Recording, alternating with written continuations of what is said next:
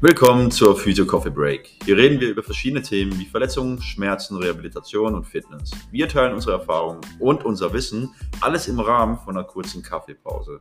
Wir hoffen, du bist dadurch gut informiert und kannst das Wissen zur Verbesserung deiner Gesundheit oder auch zu deiner Leistung bzw. Performance in deinem Sport anwenden. Und hiermit wären wir wieder zurück zu einer neuen Podcast-Folge. Es geht um das Thema Schulterimpingement und alles, was es beinhaltet. Infolgedessen haben wir dir über Instagram die Möglichkeit gegeben, einige Fragen zu stellen. Und da sind auch einige reingekommen.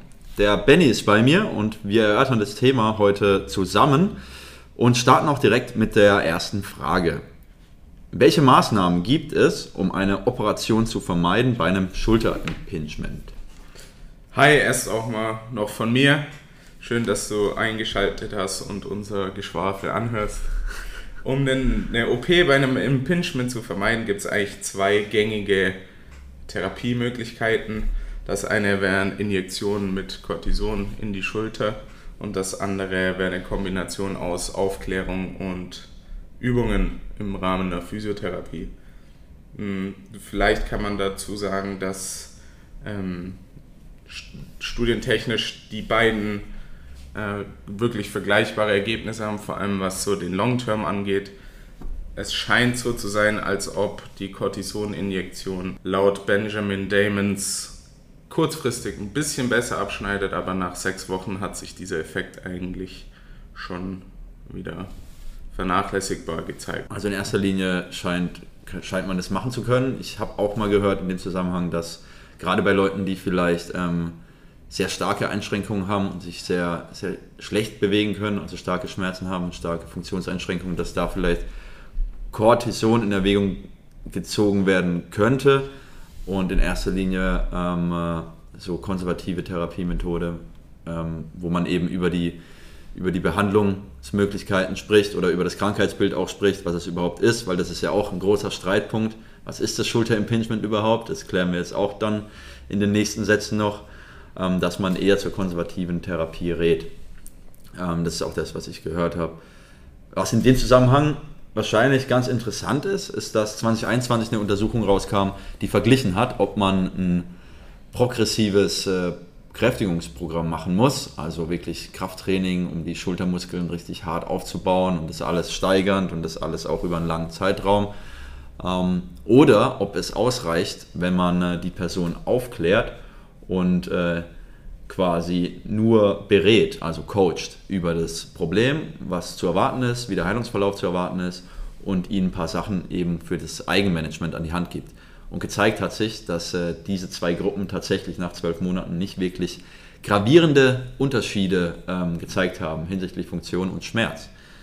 Was natürlich die Frage dann aufwirft, warum ist das so? Ähm, vielleicht hast du da eine Idee, warum das so sein könnte, warum die Ergebnisse äh, sich so darstellen lassen? ja, also wahrscheinlich hat das meiner Meinung nach viel mit dem natürlichen Heilungsverlauf zu tun.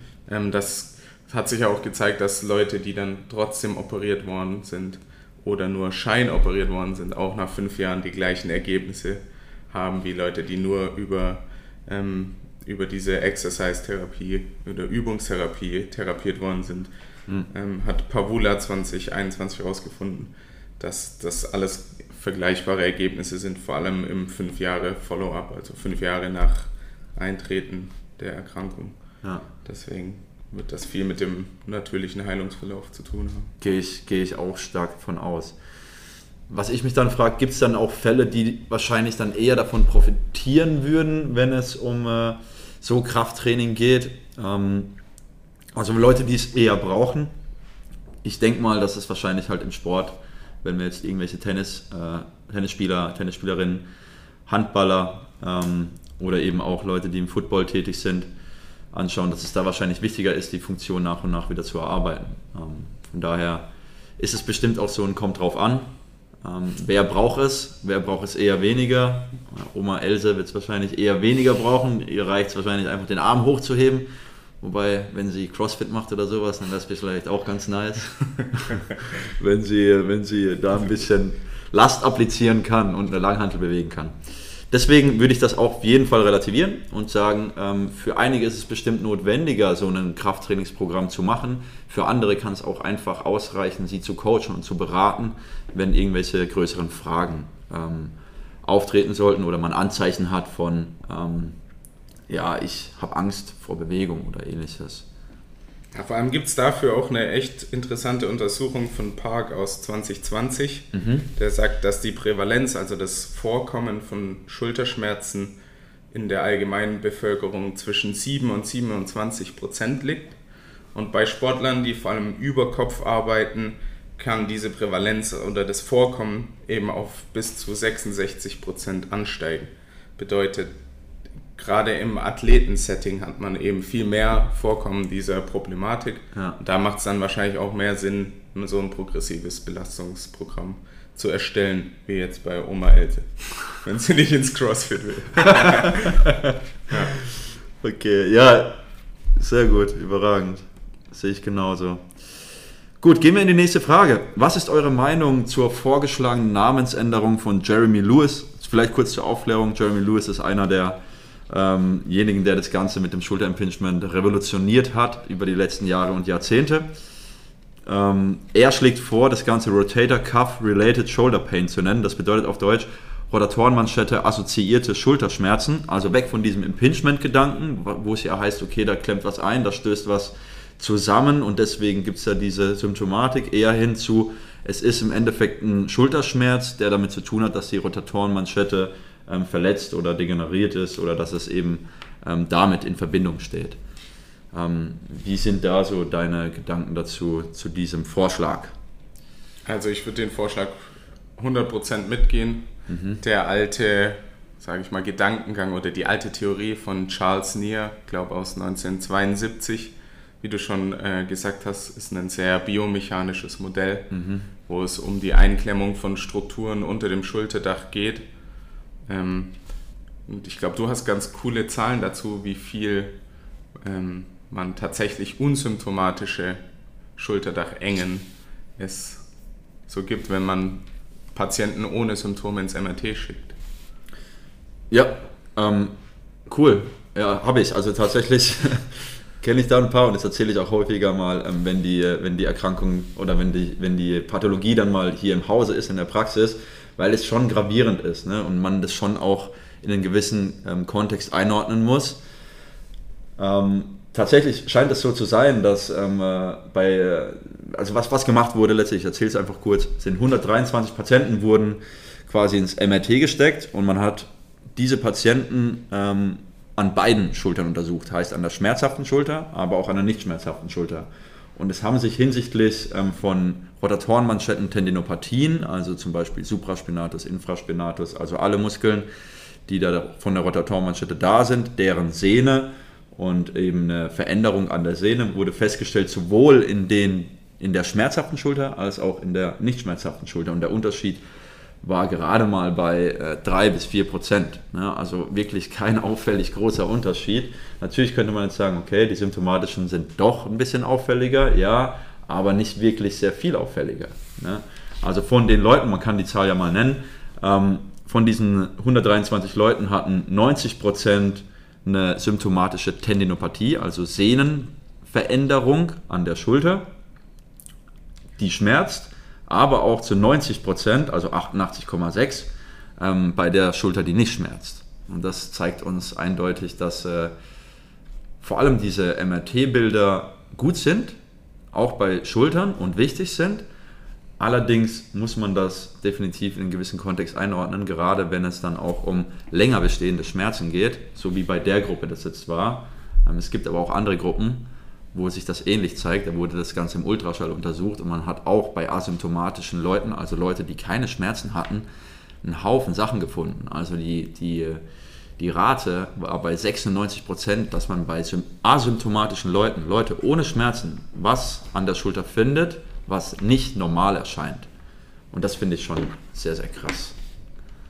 Ja, ich glaube, da kann man dann einfach abschließend sagen, dass zu so Schmerzen vor allem an am Körper bzw. an der Schulter in dem Fall jetzt einfach viel mehr gehört wie ein MRT-Bild oder eine biomechanische Erklärung hey, da ist zu wenig Platz, da müssen wir Platz schaffen, dann ist der Schmerz weg.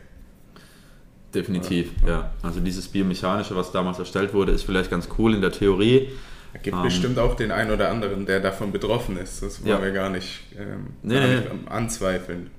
Aber so im Großen und Ganzen sollte man mehrere Dinge hinterfragen, wie rein dieses Biomechanische.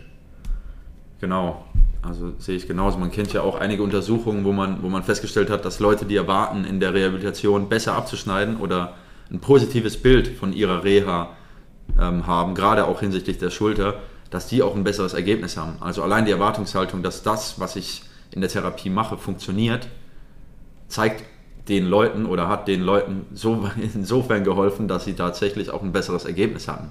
Was in erster Linie plausibel ist, weil man dann sich auch mehr an den Plan hält, öfter kommt und ähm, einfach ein besseres Gefühl dabei hat.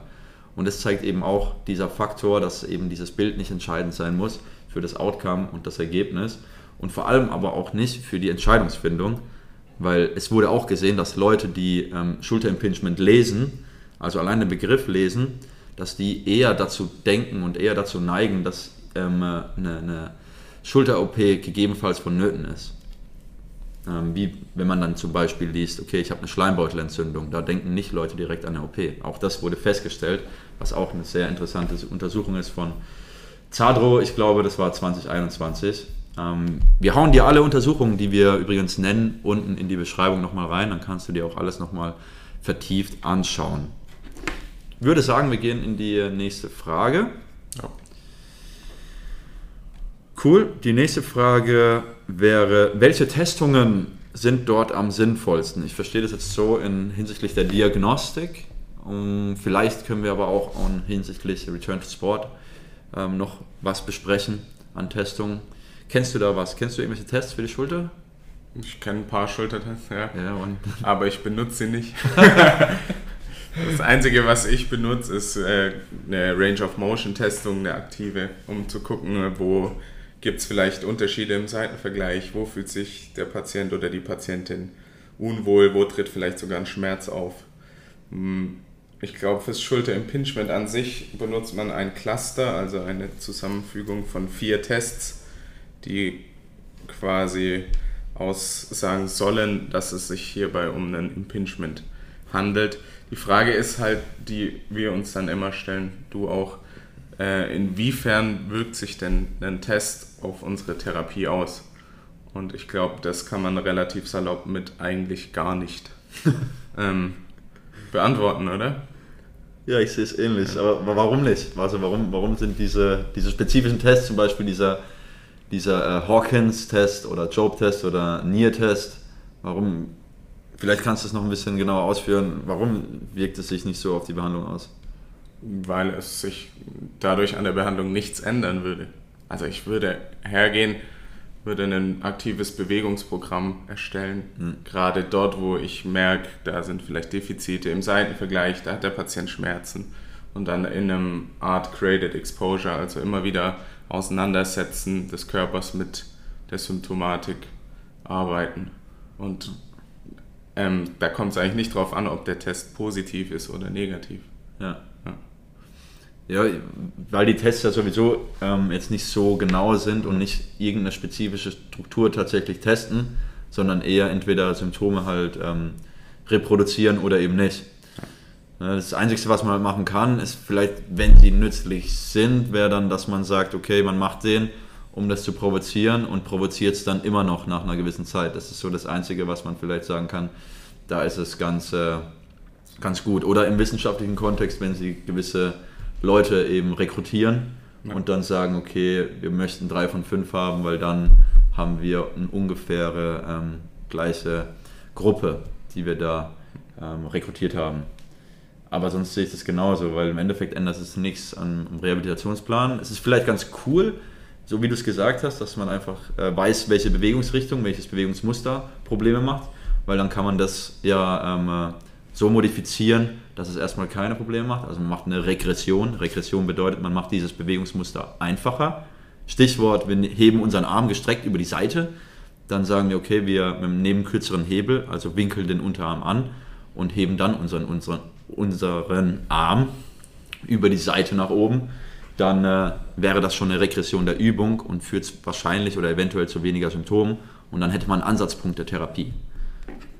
Deswegen ähm, gehe ich da auf jeden Fall zu 100% mit und sehe das genauso. Ich, ich glaube, deutlicher wird es noch, wenn wir jetzt gleich über die Return to Sports Tests sprechen. Ja. Weil die stehen auch sehr in der Kritik. Ja? Soweit ich weiß, ja. Okay. Äh, ja, genau. Also, was gibt es denn für Return to Sports Tests wirklich, die valide nachweisen, dass dadurch das Risiko einer Wiederverletzung ja, sinkt? Da gibt es an der gut.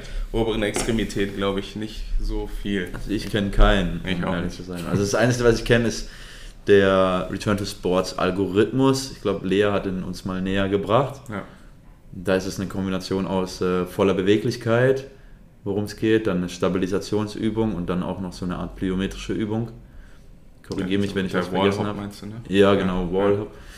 Ja, das könnt ihr alles nachlesen bei uns im Blog, ähm, äh, bei dem Blogartikel über Kopf. Ähm, wie heißt das? Über nee, ähm, Schulter. Schulterverletzungen, wann bin ich wieder bereit? Ja, richtig. Für die Rückkehr in den Sport. so go. oder so ähnlich. Wir verlinken ihn unten. Ja, genau, da, da findet ihr auch nochmal diese Return to Sports Algorithmen. Jedoch äh, ist es, wie du es gesagt hast, woher will man denn wissen, dass man danach direkt bereit ist? Vor allem, wenn man uns mal vorstellen, wir haben einen Handballer und der ähm, hat Probleme beim Werfen, dann äh, ist so ein Test ja im Endeffekt nicht wirklich aussagekräftig für sein Wurfmuster, weil es ja einfach nicht dieses Wurfmuster ist. Dementsprechend testen diese Tests logischerweise, wie so oft bei anderen Kreiskantsbildern auch, nur die Tests und nicht wirklich die sportliche, spezifische Aktivität, die der ähm, Betroffene oder die Betroffene dann letztlich durchführt. Wie kann man das vielleicht lösen? Also hättest du da vielleicht irgendeine Idee, wie man das äh, lösen kann, dass man sagt, okay, ab wann weiß ich, ob dieser Handballer wieder ready ist für, fürs Werfen? Ja, also es gibt, einen, es gibt tatsächlich einen coolen Algorithmus von der VBG, das ist, glaube ich, die Berufsgenossenschaft der Profisportler, korrigiere mich, wenn ja, das nicht wenn das falsch. Ja, von Keller und Kurz aus 2017 und die haben so ein paar Basic-Dinge äh, in den Raum geworfen. Die unterteilen quasi die ähm, Activities in vier verschiedene Level. Ah. Level Nummer 1 wäre Joggen, dafür bräuchte man 90 Grad Aversion und einen frontalen beidarmigen Stütz. Mhm. Fürs Radfahren bräuchtest du 180 Grad Antiversion und einen einarmigen Frontstütz, also einarmige Plank, ja. hohe Plank wie beim Liegestütz. Level 3 wäre Fußball, Außenrotation in 90 Grad, sollte ohne Schmerz durchführbar sein. Eine volle Abduktion und den Y-Balance-Test, ähm, der ist auch in dem ja. Algorithmus drin von Lea, könnt genau, ihr im Blog ja. nachlesen. Level 4 wären Überkopfsportler, da solltest du in Innenrotation in 90 Grad bewegen können, in volle Abduktion und diesen Wallhop-Test äh, bestehen. Und dann würde man sagen, okay, geh ins Training, baue das solide auf, ja. Step by Step. Ähm, ja, that's it. Einfach auseinandersetzen mit dem sportlichen Ablauf. Ja. Tennisspieler braucht dann natürlich was anderes wie ein Handballer oder ein Volleyballer. Definitiv. Und das ist ja das, was ich meinte. Ja. Eigentlich ist es ja hinten raus eher das besondere Spezifische. Ja. Und ähm, wie wichtig sind dann diese Natürlich sind das die Grundvoraussetzungen und die ergeben für mich auch komplett Sinn. Und es ist gut, wenn man die kann. Allerdings finde ich es besser, wenn man hinsichtlich gegen Ende der Therapie noch spezifischer wird und dann sagt, okay, wir werfen jetzt. Ja. Ne? Und dann einfach feststellt, okay, wie, wie viel kann er werfen, wie schnell kann er werfen, mit was für einem Druck, ist es der normale Druck und dann eben das noch monitort. Weil letztlich endet die Rehabilitation ja genau dort, ähm, äh, wo die Verletzung passiert ist. Und das ist ja wenn das beim Wurf jetzt war, durch eine Überlastung zum Beispiel, gehen wir einfach mal davon aus, dann sollte er eben genau diese, dieses Volumen an Würfen wieder drauf haben. Aber gut, dass du das auf jeden Fall nochmal so erläutert hast. Ähm, ich hatte den gar nicht mehr so im Kopf. Ich würde sagen, wir gehen wieder einen Schritt weiter in die nächste Frage. Manuelle Behandlung, ja, nein. Würdet ihr sagen, der größte Teil ist aktiver Muskelaufbau? Also um die Frage vielleicht mal kurz ähm, zu beantworten, wir haben sie auch zum Großteil schon beantwortet. Ähm, ja oder nein, da sind wir, denke ich, beide kein Freund von, von Ja oder Nein, weil es kommt halt auch darauf an, wen du halt letztlich dann auch vor dir hast. Manche mögen es ja äh, gezeigt zu bekommen, dass gewisse Bewegungen für sie möglich sind und das auch in passiver Manier. Dementsprechend kann es auch mal Sinn machen, äh, manuell zu behandeln. Notwendigkeit ist natürlich fragwürdig, weil letztlich kann man so viele Bewegungen so abstufen, damit man ähm, bewegen kann, aktiv. Dementsprechend würden wir schon sagen, der größte Teil, ich würde das Wort aktiver Muskelaufbau mal ersetzen, ist Bewegung, weil es kommt auch hier darauf an, was wir eingangs gesagt haben, ob es tatsächlich dann ein, Sportler ist, ein Athlet ist, der, der Probleme hat bei seiner Sportart, zum Beispiel Werfen oder beim Schmetterschlag beim Volleyball oder ähm, ein Tennisspieler zum Beispiel beim Aufschlag, whatever. Oder ist es dann, wie gesagt, Oma Else von vorne, ähm, die dann vielleicht gar keinen Muskelaufbau braucht, sondern nur eine Art von Belastungssteuerung ähm, äh, und Aufklärung, damit sie eben merkt, okay, ja, das, das geht ja von alleine auch mehr oder weniger wieder weg, wenn ich es nicht zu arg provoziere, wenn ich mich hier und hier so und so verhalte. Und äh, nach und nach kann ich die Bewegung dann ja wieder durchführen. Ja, dementsprechend würdet ihr sagen, der größte Teil ist ein aktiver Ansatz? Ja, allerdings Coaching, Beratung und voraussichtlich auch ein passendes Bewegungsprogramm. Ich denke, so kann man es ganz pauschal mal zusammenfassen mit Kurve nach rechts und links. Letzte Frage wäre keine spezifische Frage, sondern eher wie der Podcast heißt und wo ich ihn finde. Ah, du stellst mir die Frage. Ich habe die Frage jetzt hier gestellt, ja. Der äh, Podcast heißt Physio Coffee Break. Den findet ihr eigentlich auf allen gängigen Plattformen wie Spotify, Apple Podcasts, Google Podcast. Ähm, dieser müsste mittlerweile auch funktionieren. Wir checken das jetzt aber nochmal und lassen es dich dann beim nächsten Mal wissen. Ja, perfekt. Ich denke, wir haben jetzt einige Fragen ganz gut beantwortet, die die offen sind. Ähm, die können wir auch gerne nochmal äh, vereinzelt oder in einem anderen Kontext dann beantworten. Wenn du irgendwas hast und dich irgendwas fragst jetzt, weil du sagst, oh, da bin ich nicht ganz mitgekommen, dann frag uns einfach. Du kannst uns kontaktieren über unsere Instagram-Accounts oder über E-Mail oder auch über WhatsApp gegebenenfalls, wenn du uns direkt in der Praxis anschreibst und irgendwelche etwaigen Fragen stellen, die dich beschäftigen. Das ist überhaupt kein Problem. Oder du gehst einfach bei Spotify unten rein und ähm, hinterlässt uns da einen Kommentar. Ansonsten hoffen wir, es war hilfreich, war interessant für dich und freuen uns schon auf die nächste Folge mit dir. Und bis dahin wünschen wir dir alles Gute. Bleib wissbegierig und habt eine gute Zeit. Vielen Bis Dank. Bis dann. Tschüssi.